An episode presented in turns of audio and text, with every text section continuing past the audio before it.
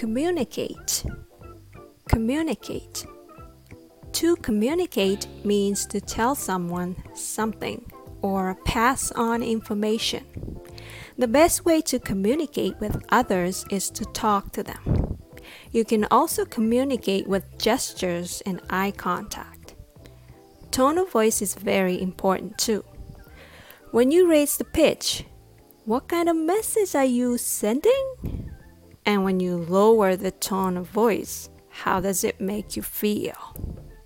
Today I'm sharing a tip on how to communicate effectively with the right intonation and rhythm.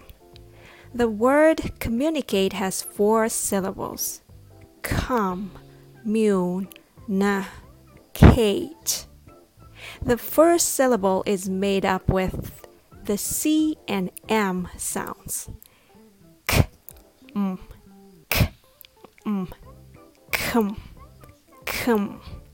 The second syllable is made up with M, U, N sounds.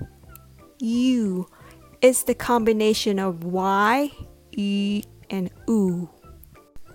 M, U, N. M, U,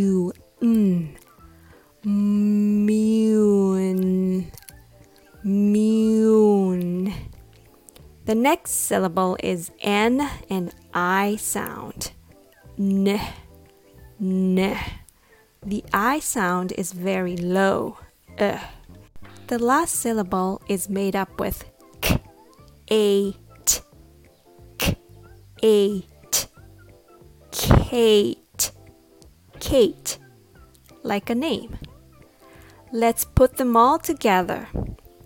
Communicate, communicate, communicate.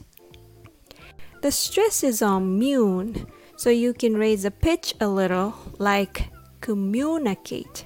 The rhythm goes ta ta da ta. Communicate. Good. You can be a great communicator if you learn the secret of English intonation and rhythm. Thanks for listening.